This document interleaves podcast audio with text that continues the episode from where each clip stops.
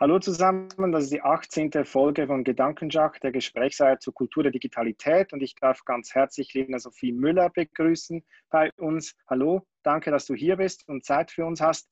Ähm, du bist die Leiterin der Geschäftsstelle der Initiative D21. Kannst du kurz erklären, was du da machst und ähm, wie du zu dieser Leiterin der Geschäftsstelle geworden bist? Ähm, ja, mache ich gerne. Erstmal ganz herzlichen Dank, dass ihr mich eingeladen habt. Ich finde das eine sehr, sehr coole Idee, Gedankenschach zu spielen. Habe ich große Lust zu. Ähm, ja, also als Geschäftsführerin ist man zum einen verantwortlich äh, für alles Administrative und Personelle und Code, was so ein äh, gemeinnützigen Verein angeht. Ähm, aber vor allem ist natürlich auch meine Aufgabe so ein Stück weit die äh, Aufgabe des Vereins mit nach vorne zu denken. Und wir kümmern uns vor allem darum, wie digitale ja, wie die Digitalisierung eigentlich die Gesellschaft beeinflusst, ähm, wie Gesellschaft am besten damit umgehen kann, wie man jetzt gute Rahmenbedingungen mit Hilfe von Politik und Wirtschaft schaffen kann. Das heißt, mein Job ist sehr viel ähm, Netzwerken, ähm, Menschen zusammenbringen, wichtige Themen auf die Agenten bringen. Wie ich da hingekommen bin, ähm, das ist eine gute Frage. Klassisch, klassisch abgeworben von Fraunhofer. Äh, ich habe äh, vorher in der Wissenschaft gearbeitet und äh, habe es aber nie bereut. Das ist ein Traumjob und äh, ich kann jeden Tag an Zukunftsthemen rumdenken. Jetzt äh, ist es so, dass, dass, dass wir uns ja ein bisschen länger schon kennen und ich weiß mhm. ja, dass dich gewisse Fragen mehr als andere beschäftigen oder dich auch da tiefer damit auseinandergesetzt hast. Und ähm, du befasst dich relativ intensiv auch mit der Fragestellung, äh, also mit der, mit der Perspektive der Frage, also die ethischen Fragen im Rahmen einer Kultur der Digitalität. Und die wollen wir heute mit dir aufgreifen. Das heißt, da bist du eine Expertin mhm. und deswegen auch schon gleich die erste Frage. Was würdest du sagen, sind denn aktuell so äh, die gesellschaftlich die drängendsten ethischen Fragen, die diskutiert werden oder werden müssten? Ähm, es ist äh, äh, durchaus eine kleine Herausforderung, das auf einen Punkt zu bringen. Aber was, was ich halt besonders spannend finde, ist, wenn du dir anschaust, wie äh, der technologische Fortschritt, was der alles so mit sich bringt, dann hat der heutzutage einen Punkt erreicht, wo wir mit Technologie sehr viele Dinge tun konnten, äh, können, die wir, die wir gestern zum Beispiel noch nicht tun könnten. Und, das, und diese ganzen krassen Veränderungen, die bringen natürlich ethische Fragen mit sich. Also, und das sind, also, sind zum Beispiel alle Themen rund um die künstliche Intelligenz, Machine Learning, Computer Vision, Gesichtserkennung. Ja? Ähm, und da so ein bisschen zu durchdenken, in welchen Kontexten, in welchen Anwendungsfeldern können die ähm, wirklich bahnbrechende Verbesserungen für die Menschheit bringen. Da denke ich an, an Gesundheitsthemen, ähm, an die Erschließung von bestimmten Gesundheitsleistungen, zum Beispiel für Teile der Welt, die bisher einfach überhaupt gar keinen Zugang zu diesen Leistungen haben, weil die halt viel zu teuer waren. Und auf der anderen Seite kannst du die natürlich einsetzen, wo sie sehr freiheitsbeschränkend wirken können. Und diese Fragen, diesen, diesen technologischen Fortschritt zu reflektieren und dem nachzugehen, wie wollen wir als Gesellschaft eigentlich zukünftig leben.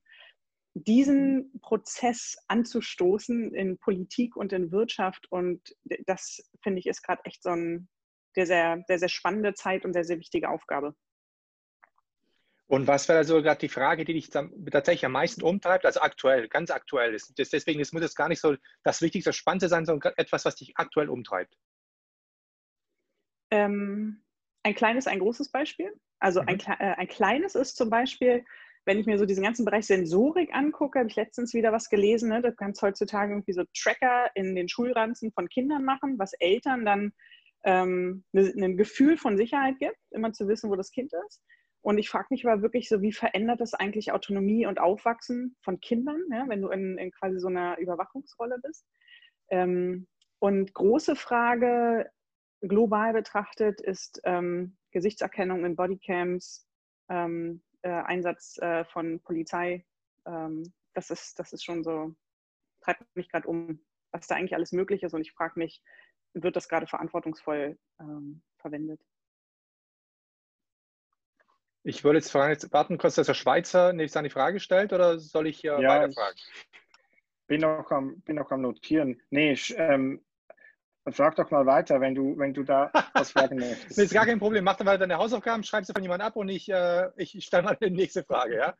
Ist ja wie eine Schule hier. Du. Ähm, dann, dann würde ich tatsächlich gerne wissen wollen von dir, weil ich, ich sehe es tatsächlich auch so wie du. Ähm, also auch die ähnlichen Fragen, die du jetzt aufgeworfen hast, was ich mich dabei frage, ist, an welcher Stelle müssen diese Fragen diskutiert werden? Das heißt, äh, wo werden sie gerade diskutiert und wo sollten sie diskutiert werden? Also ich habe das Gefühl, nämlich mein Bauchgefühl sagt, dass da Diskrepanz da ist zwischen, zwischen dem, wo es, gerade ist und wo es, wo es hin sollte.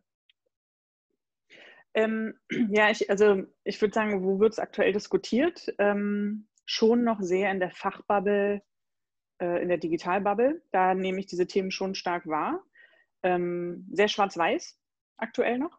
Äh, also gerade wenn es jetzt so um, ähm, um Themen äh, Machine Learning, künstliche Intelligenz, Robotik und sowas geht, ne? dann hast du eigentlich immer irgendwie so die Horrorszenarien oder mhm. ähm, die verherrlichenden Szenarien.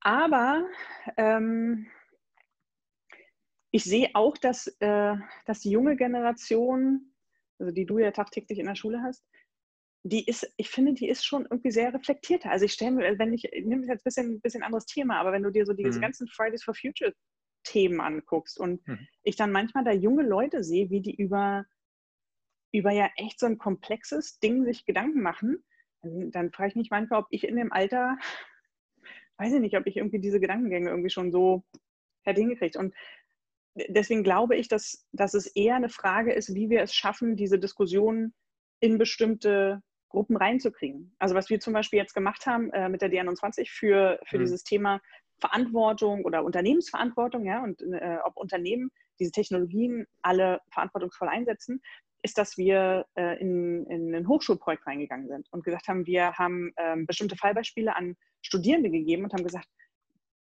sagt uns mal aus eurer Sicht, ja, wo, wo sind eigentlich so die Herausforderungen, die ihr seht und äh, welche Fragen treiben euch um? Und es war ganz interessant zu sehen, dass an vielen Stellen oft auch so der Wunsch da ist, dass es so Guidelines gibt oder dass es irgendwelche Regeln gibt. Ne? Und das macht es ja eigentlich irgendwie gerade so schwer, weil, ähm, ich weiß nicht, ob ihr beide jetzt welche habt, aber es ist gar nicht so einfach, weil sich das alles so dynamisch entwickelt, da jetzt irgendwie sehr klare Regeln ähm, zu definieren oder, oder festzulegen, gerade in diesem ganzen Bereich Ethik. Also du siehst ja, dass das Unternehmen irgendwie so Leitlinien rausgeben, aber die wirken immer so sehr groß, ja? so Transparenz, Verantwortung, mhm. der Mensch im Mittelpunkt. Aber was heißt es denn jetzt ganz konkret? Und deswegen musst du, glaube ich, bei diesen Fragestellungen immer in konkrete Sachverhalte reingehen. Also ich glaube, es ist sehr schwierig, die sehr generisch zu diskutieren, sondern du musst dir konkrete Situationen angucken und die musst du diskutieren äh, und musst, musst die Pros und Cons abwägen und musst überlegen, okay, wer hat Vorteile dadurch, wer hat Nachteile dadurch. Ähm, ist es vielleicht jetzt so ein Quick Win, aber langfristig betrachtet bringt uns das vielleicht als Gesellschaft in, in eine Richtung, in die wir eigentlich gar nicht hinwollen. Mhm. Ich muss jetzt bei den beiden Beispielen, du hast jetzt das kleine Beispiel ist Sensorik, dass man dem Kind ähm, so einen Sensor in den Tornister gibt und, und das, dann wird, wird, wird es überwacht oder Gesichtserkennung hast du erwähnt und ich muss dann so an diese Black Mirror-Folgen denken, in denen das auch aufgegriffen wird. Das ist ja schon gesagt, das ist dann so dystopisch. Das, Sehr gute man Serie übrigens, die sich alle angucken sollten mal. Aber äh, ich gebe das immer mit einer Vorwarnung raus. Ich finde, die sind, also mich haben die echt immer beschäftigt. Ja, gerade die eher, also nicht mit Folge 1 beginnen. Aber ja, Entschuldigung, wollte ich nicht unterbrechen. Ja, ich würde auch gar nicht mit Staffel 1 beginnen, genau. Ähm, da gibt es besser, aber ähm, wenn man, wenn man da, da jetzt in die Zukunft denkt, dann denkt man immer, das sind total mächtige Technologien, die funktionieren super gut und irgendwann wird dann alles so sein und dann wird es ganz, ganz schlimm oder vielleicht, wie du gesagt hast, ganz, ganz gut. Aber oft ist das ja auch so Snake Oil, dass Unternehmen verkaufen, die eigentlich etwas versprechen, was sie gar noch nicht liefern können. Also die Gesichtserkennung, die funktioniert ja noch gar nicht so gut, wie man das eigentlich gern hätte, dass sie funktionieren würde und, und hat dann, ähm, vielleicht muss man gar nicht so, so darüber nachdenken, als ob das alles so gut funktionieren würde, sondern man muss sich diese Technologie vorstellen, dass die eigentlich gar nicht so gut funktioniert. Also da, das finde ich manchmal etwas schwierig und dass die ethischen Szenarien dann eigentlich damit ähm, auch wenn, wenn, man so in der Schule über Technologie nachdenkt, muss ja immer damit ähm, davon ausgehen, das funktioniert gar nicht. Also es ist sehr frustrationsanfällig. Und wenn man dann darüber nachdenkt, wir führen die Technologie ein, aber die funktioniert gar nicht richtig, das ist ja dann eigentlich das, was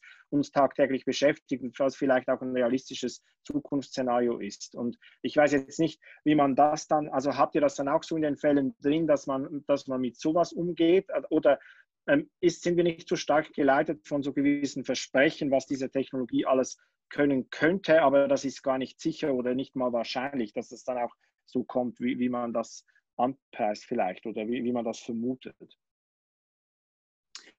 Verstehst ähm, du, was ich meine? Also, ja, ähm, es, ist, es, sind immer so ganz viele Gedanken in meinem Kopf und ich versuche sie irgendwie so ein bisschen äh, zu sammeln. Also ein, also bei einem stimme ich dir zu. Ne? Es wird natürlich auf der einen Seite momentan immer gesagt, was da alles irgendwie möglich ist. Also sehr viel von, von Science Fiction auch getrieben. Ja? Ähm, ich bin mir gar nicht so sicher, ob alles so total unrealistisch ist. Ähm, also wenn man, ähm, wer, wer, zum Beispiel den Film Her geguckt hat, ne, mit äh, der, dem kleinen Chip im Ohr und so, ja, jetzt sitzen wir hier auch alle und irgendwie haben schon AirPods. Also da ist nicht der, der Weg ist nicht mehr so weit, dass wir irgendwie bald einen Assistenten wirklich im Ohr haben. Ähm, aber in der, also in der Tat, glaube ich, vieles ist vielleicht noch so aktuell unrealistisch.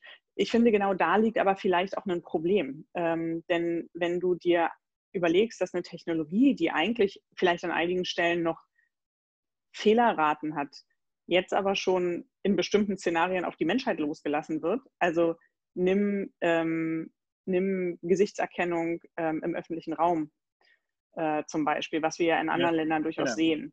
Ähm, wo ich mich fragen würde, puh, äh, vertrauen wir da nicht dann den Ergebnissen ähm, der, der, der Gesichtserkennung einer Maschine vielleicht sogar zu viel? Ja? Also schließen wir da, ähm, wir werden da bestimmte Profile gebildet, werden da irgendwie bestimmte Menschen in Kategorien gepackt, die, was, was zum aktuellen Zeitpunkt einfach auch noch nicht gut ist. Ja? Ähm, weil du ja immer was, ne? Also Macht bringt immer auch eigentlich sehr große Verantwortung. Ich bin an manchen Stellen noch nicht sicher, ob diese, ob diese Verantwortung schon äh, gut genutzt wird oder ob wir nicht erstmal in unkritischeren Bereichen mit dieser Technologie Erfahrung sammeln sollten und auch Gesellschaft die Zeit geben sollten, zu lernen, ähm, mit diesen Ergebnissen noch umzugehen und, und äh, mit, ne, also evidenzbasiert sozusagen Entscheidungen zu treffen.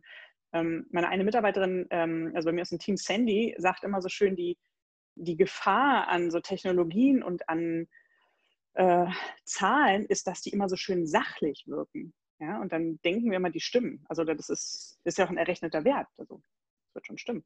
Und das ist, glaube ich, was, man muss man diese menschliche Komponente schon mitdenken, ob das, ob das alles in die richtige Richtung geht. Also, falls ich dich richtig verstanden habe, Philipp, und du sozusagen gesagt hast, so, das ist doch alles noch gar nicht so gefährlich, weil die sind ja noch gar nicht so gut, da würde ich, da würde ich widersprechen. Also ich glaube auch, wie gesagt, also es ist so schwierig, wenn man so leichter reinrutscht zu sagen, die sind gefährlich, die Technologien, und nicht, nicht gefährlich. Gefährlich ist, wenn dann, der Anwendungskontext, also die Frage, wo wir als Menschen es einsetzen. Ähm, und es gibt so viele aus meiner Sicht völlig unkritische Bereiche und die irgendwie grandios sind. Ja? Also das, ähm, das äh, UK Hydrographic Office zum Beispiel äh, nutzt äh, KI, um ganz viele Satellitenbilder auszuwerten, um zu schauen, wie der, das äh, Mangrovenwachstum an der Küste äh, sich verändert, um die besten Schiffrouten äh, wo die Schiffe am besten an die Küste ranfahren können, zu berechnen. Ja, ist auch super. Oder es gibt so ein, äh, gibt so ein Projekt von ähm, Microsoft, was auch äh, Computer Vision anwendet, ähm, wo sie äh, 100.000 von Fotos auswerten, um zu gucken, ob da, ich glaube, ein Schneeleopard drauf ist, weil das halt eine ähm, bedrohte Art ist. Und ähm, damit können sie halt einfach irgendwie diesen Lebensraum dieses Tieres besser untersuchen und äh, letztlich ihn auch besser schützen. Ähm, also es gibt ganz viele Bereiche, wo man es einsetzen könnte. Und wo wir jetzt Herr Dejan äh, hier in der Runde haben, ähm, wenn, also ich habe eine Zeit lang mich auch ein bisschen intensiver mit äh, Gesichtserkennung und, und Experimenten, die äh, in China durchgeführt werden, an Schulen ähm, beschäftigt. Und klar gibt es da wahrscheinlich so Dinge, wo man sagen könnte, man, man, keine Ahnung, trackt nur, wo Kinder sich irgendwie wie wo aufhalten, aber wenn da hm. Mimik, äh, ob jemand aufmerksam ist, ähm, ja, wenn das alles irgendwie versucht wird zu errechnen, dann führt es ja auch zu einer komplett anderen Kultur, ob die Leute sich irgendwie noch wohlfühlen in der Schule. Ja? Also auch die Lehrkräfte, die irgendwie, wenn, wenn es das Thema rechnet, deine Schüler sind da alle gelangweilt, ja, dann wirst du als Lehrkraft total unter Druck gesetzt. Ähm, und wenn du als Schüler das Gefühl hast, so, boah, ich bin hier die ganze Zeit, sind Kameras auf mich gerichtet, ich muss jetzt so total interessiert gucken, ähm, das hat halt irgendwie alles eine krassere mhm. Dimension. Also ich habe in Mathe auch früher mal gelächelt, weil mein Lehrer hat immer gesagt, Frau Müller, Sie lächeln so freundlich, neun Punkte. Äh, hat mich durch den Matheunterricht gebracht. Ob ich das ist, diese so eine, so eine Kamera hätte austricksen können, I don't know. Aber also mich interessieren an vielen Stellen auch mal so, was macht es mit den Menschen? Ja, was, was mhm. verändert das äh, mit den Menschen? Ähm, und wo wir halt aufpassen müssen, auch in diesen Diskussionen, ich merke es jetzt gerade bei mir selber, ist, man, man rutscht so man rutscht oft in diese Negativ-Szenarien, ja? Stichwort Black Mirror. Und eigentlich gibt es irgendwie so viele, so viele coole Varianten, ja. Also denkt hier an unser Smartphone, wie viel, wie viel äh, heißer Scheiß da drin ist, ähm, der uns das Leben leichter macht. Das würde ich tatsächlich gar nicht ja, aufgreifen. Ja, diese, dieses Thema mit den Utopien und Dystopien, wenn es um ethische Fragestellungen hat und es geht ja auch euch um die Fragestellung auch, welche, wie will ich eigentlich handeln, was ist, was, welches Handeln wäre richtig, zumindest aus meiner Perspektive vielleicht sehr richtig, gesellschaftlich notwendig. Und ich habe äh, vor kurzem habe ich mal meine alten Keynotes so ausgepackt, die ersten Vorträge, die ich gehalten habe zum Thema Bildung. Und habe ich mhm. festgestellt, dass ich tatsächlich eigentlich immer eingestiegen bin mit diesen ganzen Dystopien. Das heißt. Äh, wie Roboter Menschen ersetzen. Und ich meine Überzeugung war immer, wenn ich damit einsteige, dann verstehen die Menschen, oh, es ist notwendig, sich damit auseinanderzusetzen und dann fangen sie an, ähm, da loszulegen. Äh, jetzt nach all den Jahren rückblickend würde ich sagen, es war völlig verkehrt, damit einzusteigen, weil dadurch Ängste geschaffen wurden und mhm. davon mal so ein, so, ein, so ein Widerstand da war, viel größer als zuvor. Das heißt, strategisch war es völlig unclever, äh, so einzusteigen. Mhm. Und ich frage mich halt auch tatsächlich bei der ganzen Debatte jetzt um diese Entwicklungen und eine Kultur der Digitalität, ähm, ist dieser, diese, wir haben das in der letzten oder vorletzten Folge auch schon gehabt, ist für mich äh, das Gefühl, da ist Dystopien irgendwie überwiegen im Netz und dass man nie so eigentlich aufzeigt, wie man eigentlich Lösungen entwickeln könnte, was ethisch vielleicht wertvoll sein könnte und wovon eine Kultur der Digitalität profitieren könnte. Also du hast vorhin zum Beispiel genannt, ähm, wir haben den, Diskurs gehabt, wo der Diskurs stattfindet. Und ich glaube, dass zum Beispiel übers Netz aktuell die Chance ist oder größer die Chance da ist und vielleicht auch schon genutzt wird, dass man Debatten, die man vielleicht zuvor in so elitären Gruppen diskutiert hat, jetzt noch viel stärker unter das Volk bringen kann, weil einfach Beispiele im Netz kursieren. Also wenn du zum Beispiel sagst äh, Gesichtssoftware, dann gibt es eben jetzt aktuelles Beispiel von den, von den Unis, wo dann eben Prüfungen geschrieben wurden, wo dann diese Protector-Software eingesetzt wurde, wo das Gesicht ausgelesen wird, getrackt wird, ob jemand betrügt ja, und schummelt zum Beispiel. Ja? Und wenn natürlich das Netz nicht da wäre, hätte wahrscheinlich das nur in einem elitären kleinen Kreis diskutiert. Anhand des Netzes kann ich aber sowas viel breiter machen und publik machen, vielleicht auch einen Gegendruck erzeugen, äh, gesellschaftlich und eventuell auch wieder in, also entgegensteuern. Deswegen die Frage, glaubst du, dass vielleicht ähm, in Ethik, in der Kultur der Digitalität nochmal eine andere Chance hat, in, die, in der Breite anzukommen? Durch das Internet meinst du? Mhm. Ähm, ja, also das Beispiel, was du jetzt ja genannt hast, war ja auch wieder irgendwie, finde ich, ein Negativbeispiel für ja.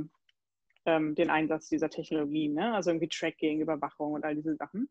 Ähm, positive Beispiele haben es in der Tat, finde ich, irgendwie schwerer. Ähm, gut, aber deine Frage war jetzt ja, ob ich glaube, dass das Netz dazu beiträgt.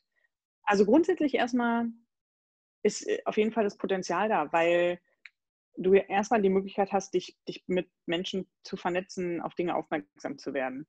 Äh, auf der anderen Seite sehen wir ja auch gerade, dass es Gesellschaft eigentlich an vielen Stellen irgendwie auch nicht immer leicht fällt, formuliere ich mal vorsichtig, Diskurse im Netz zu führen, ähm, Wahrheit von Unwahrheit zu unterscheiden. Ja? Also gerade jetzt zum Beispiel, wenn man darüber nachdenkt, zu diskutieren, was können diese neuen Technologien und was können sie nicht. Weiß ich nicht, ob alle da irgendwie gut einschätzen können, was ist denn jetzt irgendwie Science Fiction und was ist wirklich Realität. Und ich glaube, die wenigsten, obwohl das Netz den Zugang bieten würde, fangen dann an, irgendwie ähm, die, die Papiere zu Robotik von, weiß ich nicht, Sami Haddadin zu lesen, ja, einem der führenden Roboterforscher bei uns im Land weil sie halt dann doch irgendwie eher so die, die populären Themen oder die, die Science-Fiction-Themen aufgreifen. Ne? Und ich glaube, es ist, es ist vielleicht auch normal. Also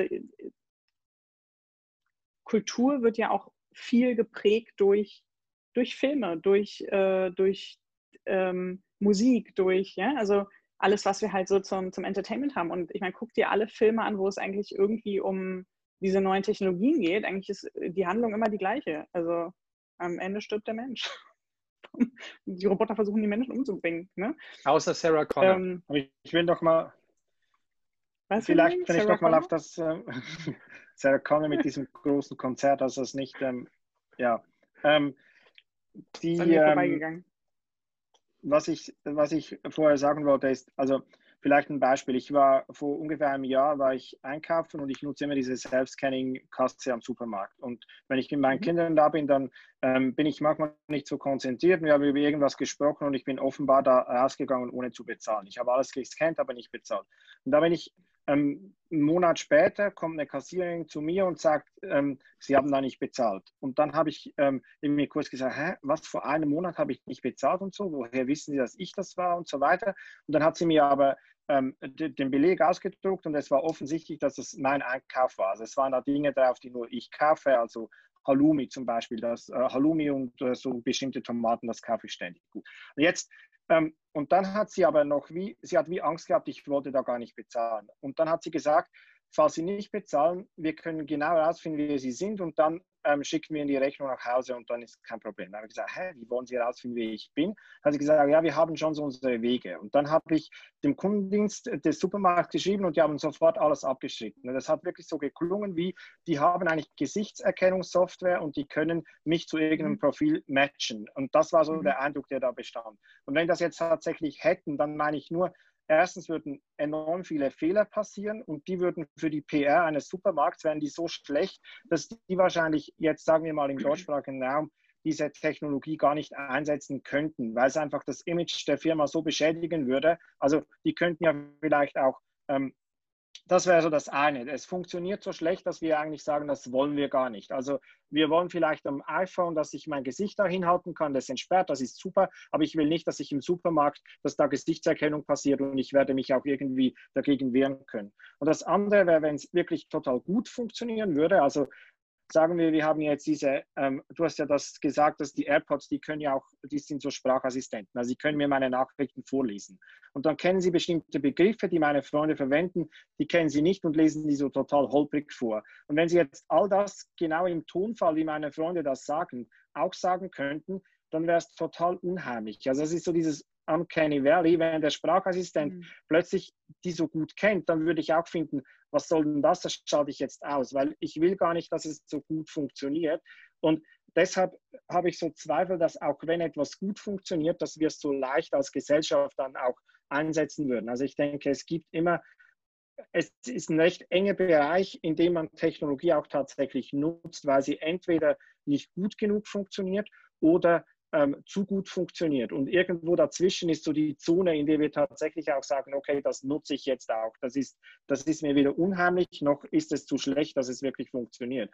Da, da hätte ich einfach Zweifel, dass es so schnell dann zu diesen Utopien oder Dystopien kommt. Und ich wollte nicht sagen, dass es nicht gefährlich ist, sondern mehr, dass sich ähm, die ethischen Überlegungen vielleicht auch von diesen, dass man von diesen Fällen ausgehen muss, was mache ich denn, wenn die Software halt nicht funktioniert oder wie kann ich das überhaupt nachweisen? Also wenn wir jetzt nochmal, ich höre dann gleich auf zu sprechen, aber das Proctoring-Beispiel von DEAN nehmen, bei dem überprüft wird, ob Studierende betrügen bei Prüfungen, dann wird es da auch unglaublich viele Fehler geben. Also da muss es dann die geben, bei denen die Software sagt, du hast betrogen, aber die haben gar nicht betrogen. Und das muss ja dann irgendwie ein sagen wir, ein Rechtsverfahren geben, wie man sagen kann, okay, da wurde mir Unrecht getan von einer Maschine und irgendwie muss das berechtigt werden. Und da vielleicht kann ich jetzt mit einer ganz konkreten Frage anschließen.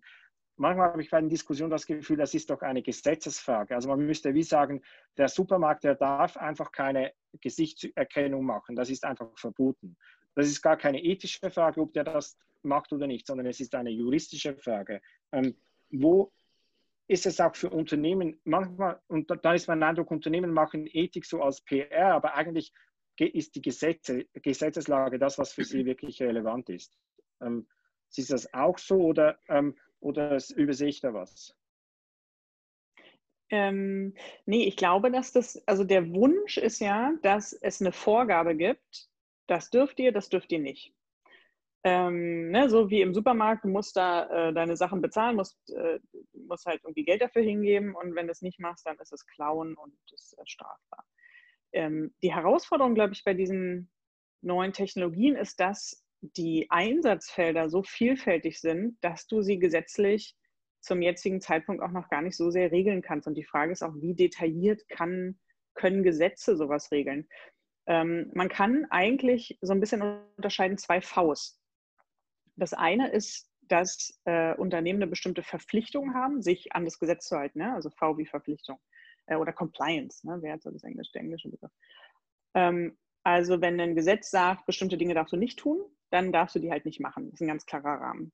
Aber es gibt halt bestimmte Dinge darüber hinaus. Ähm, also selbst wenn jetzt äh, wenn du jetzt sagen würdest, du darfst Gesichtserkennung nicht zur Erkennung von Personen in einem Supermarkt einsetzen, kannst du Computer Vision und Tracking ja auf ganz viele Art und Weise in einem Supermarkt einsetzen. Also ich meine, hart genommen ist ja irgendwie auch ein QR-Code-Scan, ist äh, ja. halt eine Mustererkennung, ja?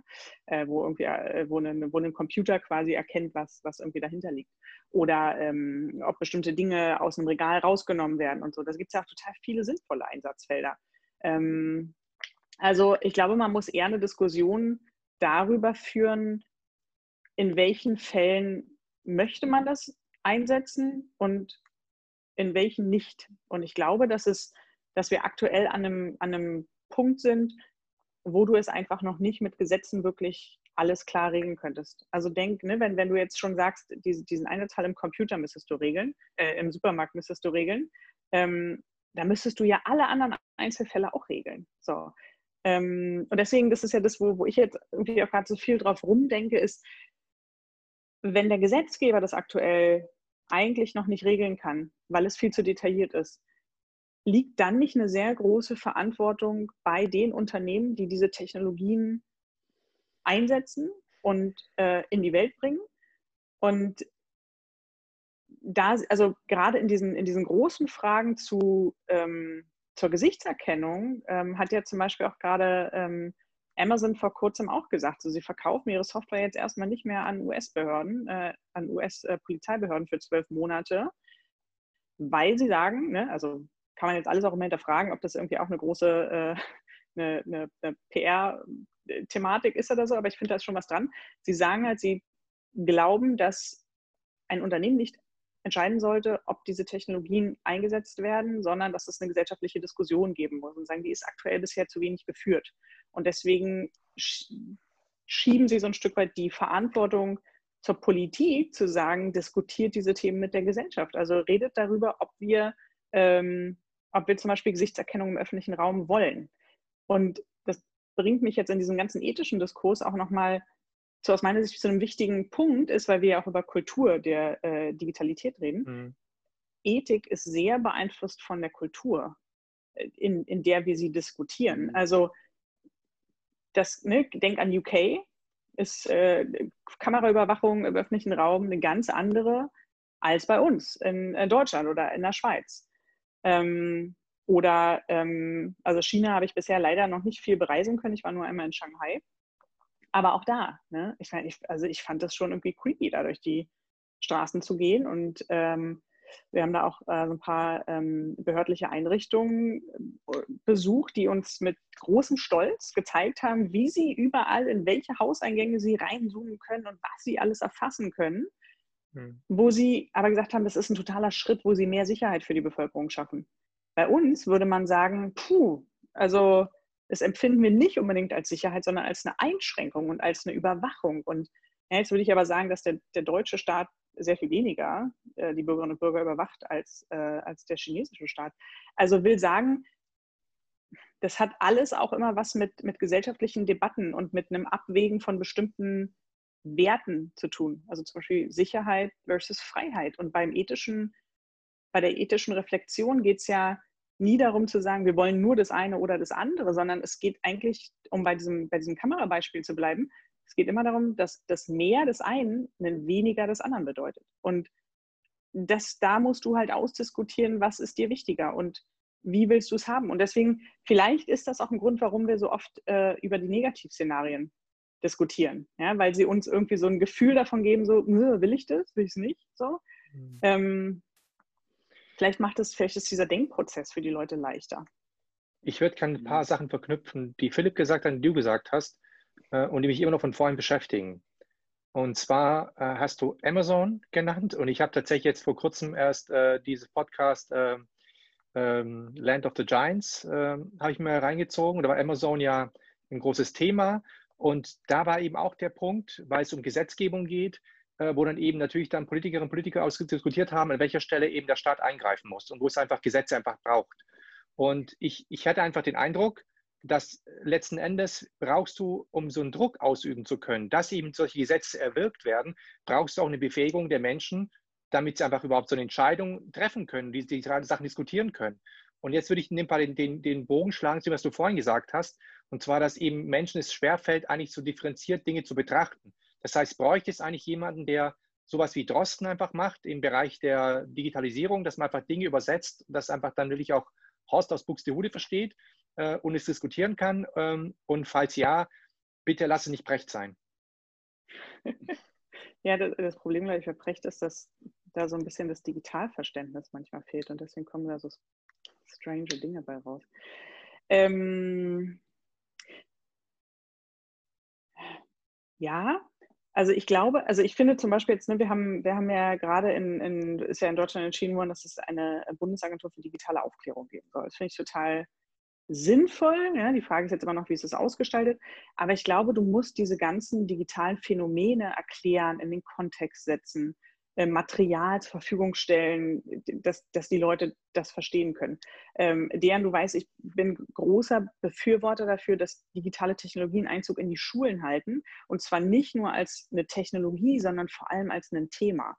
Mhm. Ähm, und ich glaube, dass es total notwendig ist, weil du genau diese ganzen Zusammenhänge verstehen musst. Und wenn du wenn das nicht, also wenn das, wenn es sozusagen in der Schule nicht irgendwie schon thematisiert wird. Ja, wir haben jetzt, wir hatten dieses ganze Thema ähm, oder haben dieses, haben dieses große Thema Desinformation.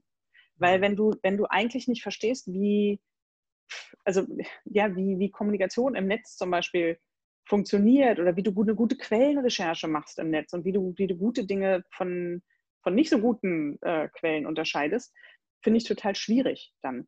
Ähm, die Corona-App ist, finde ich, ein schönes Beispiel, was jetzt auch nochmal wieder so dieses, eine, eine, Technologiemöglichkeit, die wir haben. Ja, das konnten wir vorher nicht. Wir können heute dieses Tracing machen. Ähm, und es ist ein schönes Beispiel für diese Werteabwägung, die ich, die ich angesprochen habe. Weil man hätte ja auch sagen können, ähm, die Gefährdung der öffentlichen Sicherheit äh, und der Gesundheit rechtfertigt eine Überwachung über so eine App. Ne? Oder wir haben ja auch in Deutschland eine Diskussion, dass man sagt, darf, dürfen Arbeitgeber sagen, dass die verpflichtend sein muss? Oder dürfen Restaurants sagen, du kommst zu uns nur rein, wenn du diese App hast? Ja, weiß die mhm. mal nach.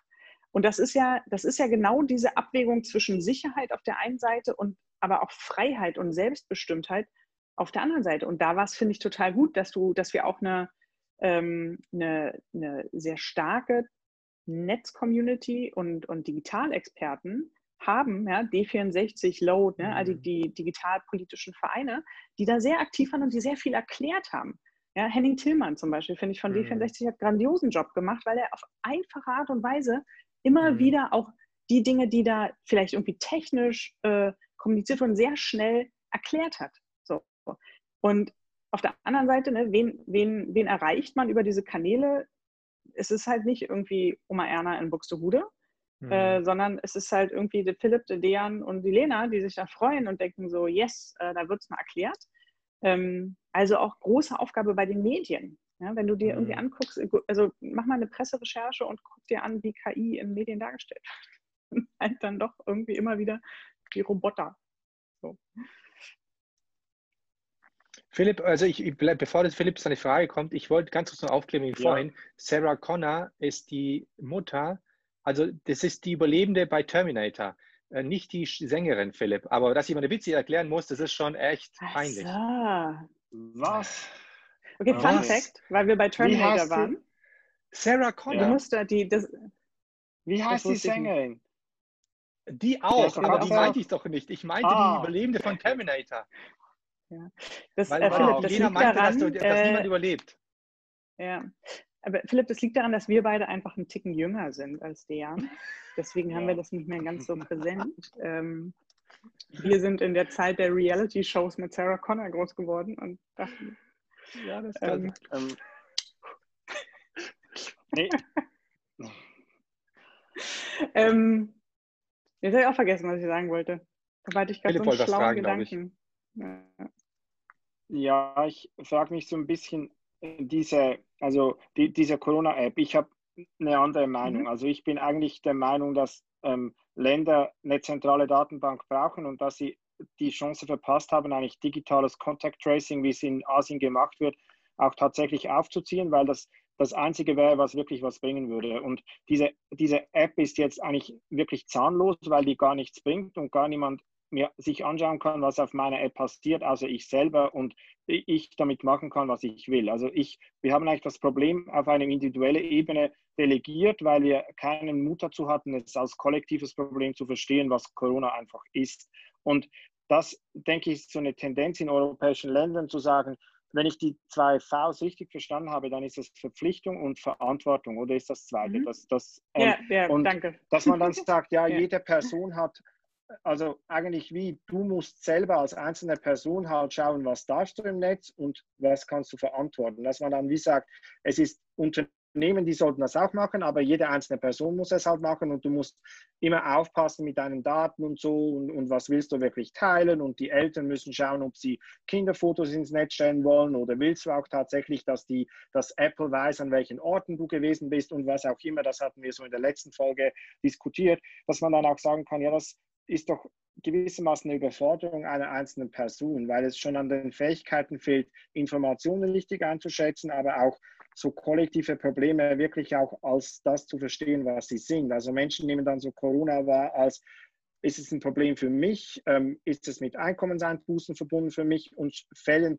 so aus kollektiver Sicht oft falsche Entscheidungen, die aber für sie individuell die richtigen sind. Und da sehe ich so ein bisschen das Problem auch bei digitaler Ethik, die Tendenz dazu zu sagen, ja, das muss jeder Einzelne für sich entscheiden. Wenn es Fragen sind, bei denen diese Einzelentscheidungen halt in der Summe zu, zu Fehlverhalten oder zu, zu falschen ähm, Zugängen führen. Und da hat mich jetzt die, die Corona-Krise sehr irritiert, weil ich nicht genau weiß, wer und wie man Menschen dazu bringen könnte, ein bisschen stärker kollektiv zu denken, gerade in einer sehr individualistischen Kultur, weil das ja in China beispielsweise, wenn ich das richtig verstehe, schon, schon eher so ist, dass man denkt, ich bin Teil eines Kollektivs, während man in der Schweiz eher denkt, ich bin ich und, und alle anderen, das sind alle anderen. Ähm.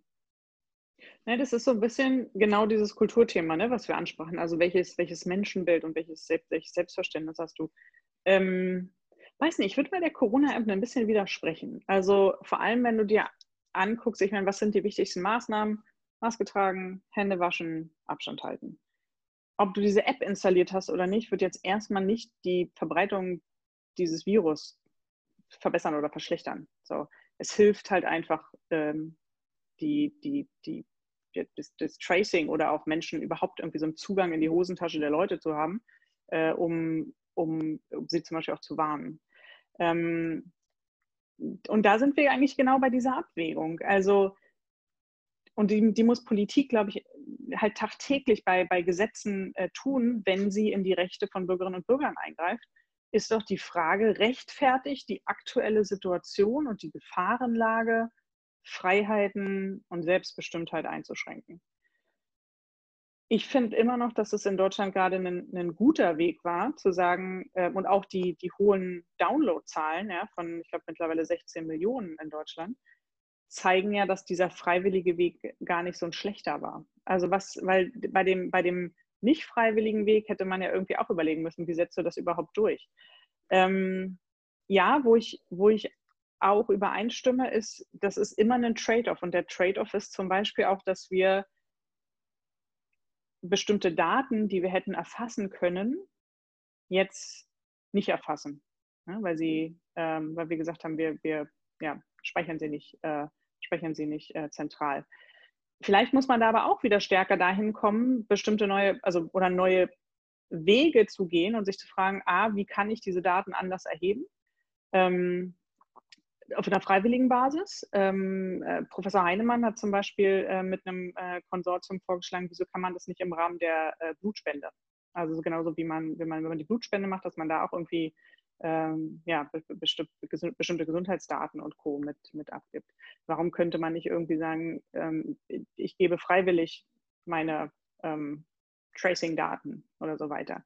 Aber warum muss das Pflicht sein? Also warum muss das, das, das ist, äh, und genau diese, diese wir haben letztens auch eine interessante Diskussion gehabt und das ist ganz spannend, also gerade dieser ganze Gesundheitsbereich äh, ist ja einer,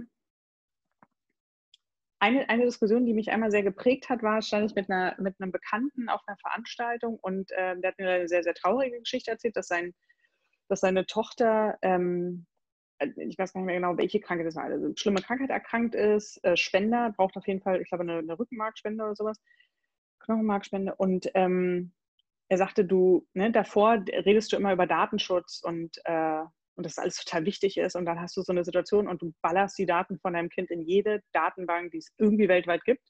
Alles, du gibst alle Krankheitsdaten, alle, also mhm. gibst du da alle rein, in der Hoffnung, irgendwie von einem Match zu profitieren. Mhm. Und äh, was das bei mir so bewirkt hat, war, dass ich sagte, naja, krass, also ne, wir, wir Gesunden, ne, sagen so, nee, nee, hier, Datenschutz, also pff, meine Daten nirgendwo.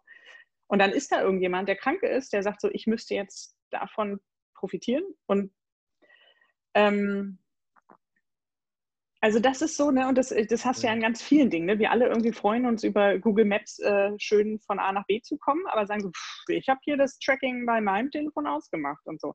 Also das ist so, man, man profitiert halt irgendwie von den Daten, mhm. aber ist an vielen Stellen gar nicht so bereit, sie zu geben. Und ich glaube, das liegt aber an einigen Stellen auch daran, dass wir das noch zu schwarz-weiß denken, dass wir nicht so richtig äh, wissen, was wir da einfach weitergeben oder mhm. weitergeben könnten, unkritisch weitergeben könnten.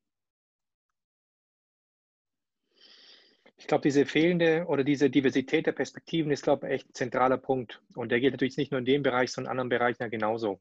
Dass wir eigentlich ja immer aus einem, äh, häufig aus einem sehr ja, homogen zusammengesetzten Gremium einfach Diskussionen geführt werden, Entscheidungen getroffen werden, die eigentlich ganz viel nicht berücksichtigen. Also ich glaube, das ist wirklich ein ganz wichtiger Punkt, den du gerade genannt hast. Hm. Kann ich noch was zu was anderem ähm, fragen? Ah, vielleicht noch eine Bemerkung zu den Tracing-Daten wäre nicht das Problem, wenn die freiwillig gespendet würden, diese Daten, dass man dann schon Bias drin hätte, dass die Leute, die spenden, halt nicht die ganze Gesellschaft abbilden, sondern nur bestimmte Segmente, weil gewisse Leute halt gar nicht spenden oder gar nicht spenden können und so weiter. Aber ähm, natürlich ist es ein interessanter Punkt zu sagen, gebt doch die Daten freiwillig, wenn ihr wollt, mit dieser App und dann können wir zumindest da mal ähm, was anfangen. Aber ähm, was ich ähm, noch fragen wollte, ist, du hast jetzt ähm, KI angesprochen, hast gesagt, die Leute, ähm, die Medien würden da nicht so einen besonders guten Job machen, weil sie immer so über Roboter ähm, das, so als Beispiel bringen würden. Was wäre denn, und ich habe so ein bisschen Unbehagen mit diesen selbstfahrenden Autos, weil ich finde, da werden teilweise so ethische Fragen gestellt, die sehr schematisch sind. Ähm, hättest du so einen guten, ich weiß nicht, Conversation Starter, wo man sagen kann, ja, das wäre so eine KI-Anwendung, die für Leute einerseits verständlich ist und andererseits so wie ethisch zu interessanten Fragen oder so zu nachvollziehbaren mm. Problemen führt, wo man sagen könnte, ja, wie, damit könnte man sich vielleicht auch in der Schule auseinandersetzen oder das ist auch sehr realistisch, weil es schon bald kommen könnte, vielleicht im Gegensatz zu selbstfahrenden Autos oder zu, zu Robotern, die, die uns ähm, pflegen, wenn wir alt und krank sind. Hm. Das ist eine gute Frage. Also aus dem Ärmel, aus dem Ärmel geschüttelt fällt mir kein guter hm. ethischer Konflikt. Also wo ich, wo ich gerne mit starte, weil ist, habe ich vorhin auch gemacht, ne, ist zum Beispiel dieses, ähm, dieses äh, Tracking-Beispiel, ähm, wenn du so einen Sensor in den Schulranzen vom Kind packst. Mhm. Weil du an dem finde ich, also ich, ich, wenn du jetzt überlegst, irgendwie das Kind läuft jetzt zum ersten Mal zur Schule und ne, gibt dir irgendwie ein Gefühl von Sicherheit, gibt vielleicht auch dem Kind ein Gefühl von Sicherheit, ja? dass man sagen kann, hey, ne, Mama, Papa wissen immer, wo du bist, irgendwie, wenn was ist. Oder kann, es gibt ja auch diese, diese Uhren äh, mittlerweile, wo man irgendwie so äh, dann ähm, getrackt werden kann. Und die spannende Frage ist ja, zum Beispiel, wenn es am Anfang noch legitim ist, weil das Kind vielleicht auch an vielen Stellen äh, noch, noch gar nicht so selbstbestimmt agieren kann. Ähm, bis zu welchem Alter? Oder äh, ist es was, äh, was heimlich gemacht wird oder was mit dem Kind besprochen wird? Ja? Also das hat ja immer so ganz viele, ganz viele Rahmenbedingungen. Und ähm, wann wird sozusagen die, die eigene Meinung des Kindes auch akzeptiert? Ja? Ähm, und, und das finde ich hat, also das, da merkt man ja, dass diese kleinen oder auch diese ethischen Konflikte an ganz vielen Stellen so im Kleinen auftauchen, im Zwischenmenschlichen auftauchen, wo man, wo man sich das schon fragen muss. Ne? Also ich meine, das Gleiche, was Eltern äh, wahrscheinlich sich, ähm, also ich habe noch keine Kinder, deswegen sind das für mich immer alles nur so theoretische Beispiele, aber ähm, wenn du jetzt, ähm, keine Ahnung, du findest das Tagebuch von deinem Kind, guckst du da rein? Ja? Oder sagst du, nee, das ist, das sind, mein Kind vertraut mir, dass ich da nicht reingucke, auch wenn es da jetzt liegt. Also es sind an ganz vielen Stellen, finde ich, immer so Abwägung und dann sind wir wieder äh, bei Kann, ja, was soll ich tun? Äh, und was ist das Gute und das Richtige? So, und vielleicht ist deswegen, glaube ich, auch wichtig, dass wir äh, uns bemühen, auch wenn es anstrengend ist, verschiedene Zukünfte zu durchdenken. Äh, gerade, dass, dass, dass wir vielleicht auch lernen, genau nicht immer nur diese negativen Dinge zu durchdenken, sondern vielleicht gerade auch diese positiven Themen äh, aufzuzeigen, also chancenorientiert an Zukünfte heranzugehen, aber nicht unreflektiert. Ähm, weil letztlich, wenn wir, wenn wir das nicht tun, also wenn wir jetzt nur immer das Positive sehen, dann hätte ich schon auch wieder die Sorge, dass, dass, der, dass der Diskurs darüber, was, was vielleicht auch die negativen Folgen sein können, zu wenig geführt wird. So. Also vielleicht ist es ein Weg, dass man, äh, dass man versucht, so Beispiele zu finden, die man so im, im täglichen Leben hat. Ähm, in Skandinavien, ich glaube in Norwegen oder so.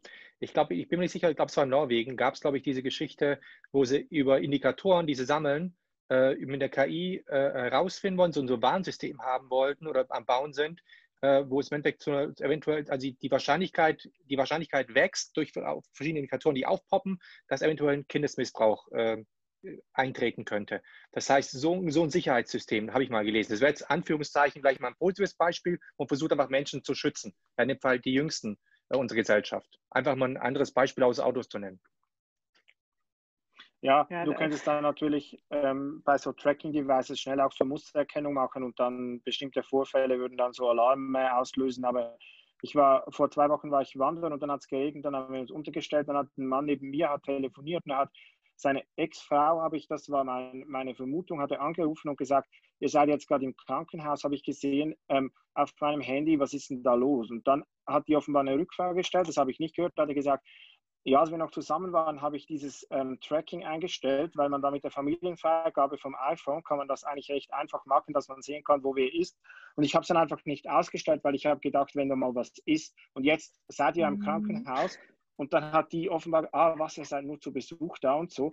Ähm, also es war völlig übergriffig, wie er das benutzt hat. Aber natürlich denken viele Menschen auch, also das muss ja dann nicht einmal ein System sein, denken im ersten Moment, ich benutze es wirklich nur, um, wenn was ist oder um, um was Gutes zu tun. Und dann ja, ist natürlich der Trade-off mit, mit der Freiheit und der Sicherheit ist bei Kindern natürlich extrem schwierig. Also ich finde das etwas vom Schwierigsten als Vater mhm. zu sagen, ja, wo muss man sie auch lassen, auch wenn es gefährlich werden könnte. Das finde ich, ähm, oder wo ist es meine Verpflichtung, auch wirklich genauer hinzusehen. Und das ist ja auch mit dem Handy, wo man vieles machen könnte. Da gibt es auch eine schöne ähm, Black Mirror-Folge zu, äh, mhm. äh, wo die Mutter der, der Tochter diesen Chip einpflanzt äh, mhm. und so Dinge sozusagen von ihr fernhält, ja, so ausblurrt und so. Ähm, und das, das Schöne ja, an diesen, an, äh, an diesen äh, Black Mirror-Folgen ist ja in der Tat, dass sie eigentlich, dass sie aufzeigen, was mit Technologie möglich wäre, ne, und das immer so ein bisschen in, ins Extreme führen. Hm. Und dir dann so vor Augen führen,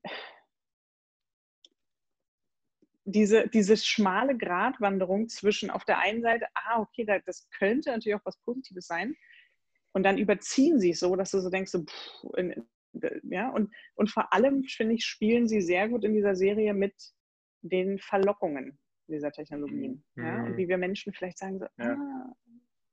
Und ähm, deswegen finde ich es da irgendwie schon, schon sehr gut gemacht. Ähm, Wobei man dazu sagen muss, übrigens, ich, ich, glaube, ja. du kannst, du, also das ist eine, das zu sie anzuschauen und zu diskutieren. Das andere ist nochmal, das wirklich reflektiert und den Transfer zu, zum eigenen Verhalten zu haben. Also bei mhm. meinen Kindern habe ich tatsächlich festgestellt, wir haben viel über Dinge gesprochen, also viel über Nutzung von Social Media und so weiter. Und es ist nicht so, dass dann die Dinge eins zu eins dann umgesetzt werden, sondern dass sie dann einfach bei der Handlung selbst und beim Benutzen einfach dann völlig ausgeblendet werden, weil einfach andere Mechanismen greifen. Und das ist natürlich die Schwierigkeit wiederum. Also ja, ja. Es, es ist schwierig. Hab, mir, mir, fällt, äh, fällt gerade ein Beispiel ein, ähm, wo ich selber vor so einer Situation stand. Und zwar waren es, also vor zwei, drei Jahren habe ich ähm, angefangen, so ein paar Smart Home Sachen bei mir, was, so, also aus, aus Neugierde, so ein Luftmesser und Luftqualitätsmesser und äh, ist das Fenster offen und ist das Fenster zu. Äh, und äh, gab es auch ein Device, wo du gucken konntest, ob die Tür aufgeht und die Tür zugeht. Und dann habe ich so überlegt, ah, ist ja auch total cool. Und dann habe ich mich gefragt, wofür würdest du das nutzen? Ja? Und ähm, dann habe ich, also mir sind auch nicht so viele Szenarien eingefallen, aber was mir eingefallen ist, dass ich dachte so, hm, ne, es könnte natürlich sein, dass du dann schaust, ob äh, meine, meine ähm, Haushaltshilfe hier, die äh, meine Reinigungskraft, ob die halt wirklich irgendwie so diese drei Stunden da ist. Und dann dachte ich so, aber ist das nicht eigentlich so total kranker Gedanke, sich zu überlegen, mhm. was mache ich denn dann? Also, weil eigentlich ist es völlig egal, wie lange die da ist. Also, weil wir haben ja irgendwie, also, und ich dachte, ich, ich, will, ich will eigentlich auch gar nicht in diese Situation kommen, dass ich das irgendwie nachprüfen kann, weil es, ähm, und habe mich deswegen dagegen entschieden, weil ich dachte, ich möchte es gar nicht wissen. Ja? Also, weil ich es nicht, ich möchte gar nicht diese Möglichkeit des, der Überwachung und des, und des Trackings mhm. haben. Ja? Ähm, und ich glaube, eigentlich muss man, muss man da hinkommen, dass man bei all Technologien, die wir einsetzen, sich fragt, möchte ich, also was könnten die Folgen sein? Ähm, oder das auch immer mal wieder zu, zu, zu sich selber zu hinterfragen. Ja? Warum setzt man bestimmte Dinge ein? Warum andere nicht? Also ich habe zum Beispiel auch keine Smartwatch. Ähm, nicht jetzt, weil ich irgendwie da vor, diesen, vor den Daten Sorge habe, sondern eher, weil ich gemerkt habe, dass bei vielen Leuten, die mir gegenüber sitzen, die eine Smartwatch haben, empfinde ich es oft als totale Unhöflichkeit, weil die so oft mhm. auf die Uhr mhm. gucken. Ja, da kommt immer irgendeine Meldung rein und dann und dann habe ich mich gefragt, verändert das irgendwie meine Kommunikation und habe ich das irgendwie so im Griff und möchte ich das erstmal, will ich erstmal nicht, weil ich mir auch den, den Vorteil jetzt, also den sehe ich nicht so sehr. Ist jetzt vielleicht gar nicht so sehr ein ethischer Konflikt, aber es ist eigentlich, eigentlich geht es darum, die, ja. die Anwendung von Technologien reflektierter anzugehen. So, das aber, ist, aber das finde ich ein total wichtiger Punkt, weil ähm, ich hatte das so bei pränataler Diagnostik bei, bei Kindern. Da hast du ja so wie Blutwerte und dann kannst du mhm. Wahrscheinlichkeiten ableiten, ob ein Kind behindert ist oder nicht. Und, und ich musste da sagen, ich möchte das eigentlich gar nicht machen, weil ich, wenn ich eine Wahrscheinlichkeit habe, dann sagen die mir irgendwie 55 Prozent und dein Kind hat die und die Behinderung ich kann aufgrund dieser Wahrscheinlichkeiten gar keine Entscheidung fällen als, als Mensch jetzt, äh, was mit diesem Leben passieren sollte. Und das finde ich, sobald es wirklich so existenzielle Fragen sind, finde ich, sind auch so Wahrscheinlichkeiten für mich äh, fast eine Überforderung, um wirklich einen Entscheid fällen zu können. Und ich kann auch, wie schon vorher, entscheiden, ich möchte die Daten gar nicht erst haben, weil die mir gar nicht helfen, eine weitere Entscheidung zu fällen. Also ich müsste wie auch schon mal vorher entscheiden können, will ich diese Daten überhaupt haben, weil sobald ich, sie, sobald ich es weiß, bin ich ein anderer Mensch, der dann auch ganz anders vielleicht dadurch beeinflusst wird. Und das ist wahrscheinlich eine ganz relevante Diskussion, wenn vieles über Daten läuft, dass wir in Bereichen auch sagen müssen, wir wollen gar keine Daten haben, weil wir ähm, gar nicht in der Lage wären, aufgrund dieser Daten vernünftige oder ethische Entscheidungen vielleicht fällen zu können. Und, in anderen Bereichen natürlich, dort, da wollen wir die Daten haben, weil da, da hilft es uns, bessere Entscheidungen zu fällen. Ja. Ein, ein, ein, Gedanke dazu noch. Äh, ich habe gerade vor kurzem einen äh, echt sehr guten TED-Talk gehört. Ich äh, muss den nochmal raussuchen und euch im Nachgang schicken. Im Wesentlichen äh, ist das eine, war, war, die Grundstory, dass er gesagt hat, wenn wir uns überlegen, ja, unsere Großeltern oder Großgroßeltern, würden wir vieles heutzutage als ethisch total verwerflich, ja, oder, oder moralisch verwerflich, je nachdem, wie man es jetzt betrachten möchte, sehen. Ähm, also er geht halt zurück äh, und sagt, ne, Sklavenhaltung, würde man heute sagen, so, hattet ihr irgendwie, seid ihr völlig irre mhm. gewesen? Also, ähm, oder auch wenn du, ähm, ich habe mich einmal mit, mit äh, Gunter Dück unterhalten, der äh, bei uns einen Vortrag auch über digitale Ethik gehalten hat. Und der hat auch gesagt, so als er in der Schule war, äh, war klar, dass schwule Menschen krank sind. Ja, der würde sagen, heutzutage ist das eine völlig andere Ansicht. Ja, heutzutage mhm. ist, äh, ist, äh, ist es äh, akzeptiert das, oder zum Glück an vielen Stellen schon akzeptiert, dass äh, Liebe halt da ist, wo sie hinfällt. Ähm, und was er aufgezeigt, und dann hat er so ein bisschen, hat er angefangen über Sex zu reden und hat gesagt so, überleg mal, wie es früher war. Da dachtest du irgendwie, ja, das war irgendwie, ne, äh, der liebe Gott, der hat ein Wunder vollbracht und mhm. äh, dann wurde ein Kind gemacht. Und dann äh, hat man äh, irgendwann festgestellt, oh, künstliche Befruchtung, wir können den Menschen ermöglichen, auf andere Art und Weise Kinder zu haben. Und dann spinnt er das so weiter und sagt, denk mal darüber nach, wie vielleicht, äh, ja, die, die an deine Kinder zum Beispiel, wenn die irgendwie mal 50 sind, vielleicht werden die auch auf uns zurückblicken und sagen, Alter, ihr habt Tiere in so Schlachthöfen ja, ge, mhm. gehalten ja, und Fleisch gegessen. anstatt das einfach mal irgendwie hier so über Petrischalen und weiß ich nicht was heranzuzüchten. 3D-Drucker. Ja? Hättet ihr, oder 3D-Drucker, ja. Also ich, was ich sagen will, ist, an vielen Stellen wird in den nächsten 10, 20, 30 Jahren, und diese Entwicklung ist halt einfach, wird ja immer schneller, werden wir wahrscheinlich zurückblicken, auch über das, was wir jetzt hier irgendwie so diskutieren und werden vielleicht eine andere ethische Bewertung vornehmen, weil die sich mhm. natürlich irgendwie so ähm, ändert und weil wir, weil diese Einordnung von bestimmten Werten sich irgendwie ändern wird. Ja? Also, und das, ich kam darauf, Philipp, weil du dieses Thema ansprachst mit, ähm, ähm, was medizinisch heute möglich ist und ob man, mhm. ob man als Mensch und mit dieser medizinischen Einschätzung ja das Recht hat, über, über Leben zu entscheiden. Mhm. Ähm, und das sind natürlich, ne, wenn du in diese ganze Richtung CRISPR-Cas guckst, äh, Mhm. Ja, also in anderen, in anderen Teilen der Welt, äh, da, da gab es ja zum Beispiel, hat man auch gesagt, diese, das, die, diese neue Entwicklung ist zu krass. Die, da ist ein, sollte es weltweit einen Stopp geben, gab es halt dann ein paar chinesische Forscher, die gesagt haben, ach hupsi, wir haben es halt doch schon gemacht. Mhm. Also diese, diese Entwicklung wird ja kommen. Ich glaube, man muss sich mit denen, man muss sich halt da aktiv mit auseinandersetzen. Ähm, ist jetzt auch so ein bisschen unbefriedigend, weil ich die ganze Zeit sagen, wir müssen halt diese, diese Dinge reflektieren. Ich habe da auch an vielen Stellen keine Antwort, ja. Aber ja, genau aber das finde ich halt spannend. Es, ne, du, ich, deswegen liebe ich zum Beispiel unsere Arbeitsgruppe Ethik so, weil ich immer wieder an Grenzen stoße, wo ich denke, ich habe auch keine Antwort. Ja? Ich sehe Vorteile auf beiden Seiten, aber so, weiß auch nicht. Aber ich, ja, ich aber als, als, als, als Ethiklehrer würde ich mal behaupten, eine gute Ethikstunde war dann, wenn man einfach mit mehr Fragen rausgeht, als man reingekommen ist. Ähm, und deswegen, ich glaube, das ist tatsächlich manchmal so auch spannender, dass man echt gute Fragen mitnimmt. Und ich glaube, heute mhm. hast du echt sehr viele gute Fragen gestellt. Und Philipp wird es, glaube ich, überleiten, wenn ich es richtig sehe, weil wir haben jetzt mit dir eine überzogen ohne Ende, wie ich sehe. Und natürlich, wir hätten noch stundenlang weiter gesprochen, aber jetzt muss, glaube ich, der Philipp das Finale einleiten, richtig? Ich dachte, du würdest das einleiten, aber das kann ich natürlich nee, nee, schon, nee, weil bist, mittlerweile muss ich nicht nur den Anfang machen, sondern auch den Schluss. Ja, ja, es wird immer, ähm, okay, ähm, das ist, ähm, ja, das ist natürlich das Alter, kann sich dieses Recht rausnehmen.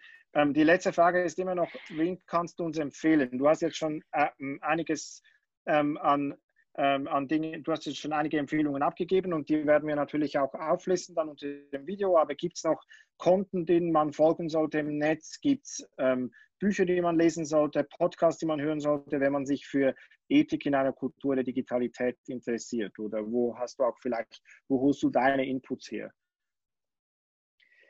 Ähm, puh, ganz, ganz unterschiedlich. Ähm, also eine Person, die ich wirklich immer für ihre krass tiefen, intelligenten Gedanken schätze, ist zum Beispiel in diesem Themenfeld Lorena Jean Palasy, ähm, die auch ähm, die einfach wirklich immer gute äh, erklärende Beispiele hat. Ja? Äh, also Lorena einfach mal folgen, ist wirklich grandios in dem Themenfeld. Ähm, was ich auch, um diese, diese ganzen Themen so für mich zu durchdringen, sehr, sehr hilfreich fand, ist äh, das Buch von Christoph Kuklik, Die granulare Gesellschaft. Äh, ist schon ein bisschen älter, aber finde ich immer noch grandios. Äh, sehr, sehr gutes Buch. Ähm, Wen mag ich da? Also da gibt es so viele, die ich da gerne mag. Ähm, auch ich, also mal die Gedanken, die ich auch jetzt an, an vielen Stellen äh, so gelernt habe, wiedergebe, weiterdenke, äh, kommen an ganz vielen Stellen auch von Dr. Nikolai Horn, äh, der ähm, jetzt beim iRights Lab ist, äh, ganz aktiv bei uns in der Arbeitsgruppe Ethik ist, diese auch leitet. Philosoph, der ähm, früher bei der Stiftung Datenschutz war und einfach auch immer sehr, sehr viele gute, gute Beispiele hat. Ähm, den würde ich euch auch nochmal empfehlen. Cool. Danke sehr. Ja, also ich ja, muss echt sagen, ich, ich äh, werde das alles nochmal sacken lassen müssen. Ich werde mir definitiv, glaube ich, diese Aufzeichnung ein paar Mal anschauen und nochmal ein paar Stellen weiterzudenken. Und euch beiden empfehle ich auf jeden Fall nochmal Terminator mit Sarah Connor. Meine Güte, ey. Und hier, hier kommt mein Fun-Fact, den ich vorhin schon bringen wollte. Du musst jetzt im Nachgang mal das alte Initiative die 21-Logo googeln. Und dann wirst du feststellen, das ist die Schriftart vom Terminator. Uh. Also das Wir haben das Logo zum Glück geupdatet, aber. Ja, Lena, also vielen, vielen, vielen Dank für deine kostbare Zeit, äh, für deine Expertise und Einblicke. Und äh, wir wünschen dir eine weiterhin äh, erfolgreiche Zeit bei D21. Und ähm, vielleicht wirst du ja die Erklärbären, äh, was die digitale Ethik im Netz angeht. Also wünschenswert wäre es auf jeden Fall. Ich werde auf jeden Fall versuchen, meinen Beitrag dazu zu leisten. Äh, danke fürs Gedankenschaffen mit euch beiden. Das hat, ich finde das ein sehr cooles Format. Es hat mir sehr viel Spaß gemacht. Ähm, nächstes Mal werde ich mir auch so schlaue Bücher hier im Hintergrund packen. Nein, hat echt viel Spaß gemacht. Vielen, vielen ja. Dank. Freue ich mich vor allem auch über äh, Feedback. Ich finde, das ist ja ein Thema, was wirklich nicht zu Ende gedacht mhm. ist. Das heißt, alle, die, äh, die ähm, diese, dieses wunderbare Video äh, von euch jetzt hier sehen ähm, und da irgendwie noch Feedback haben, freue ich mich echt, wenn man, ähm, ja, wenn es da irgendwie auch noch so eine Art Rückkanal gibt. Super. Also, dann winke ich mal klassisch wieder in die Kamera und wünsche allen noch einen schönen Abend. Ciao.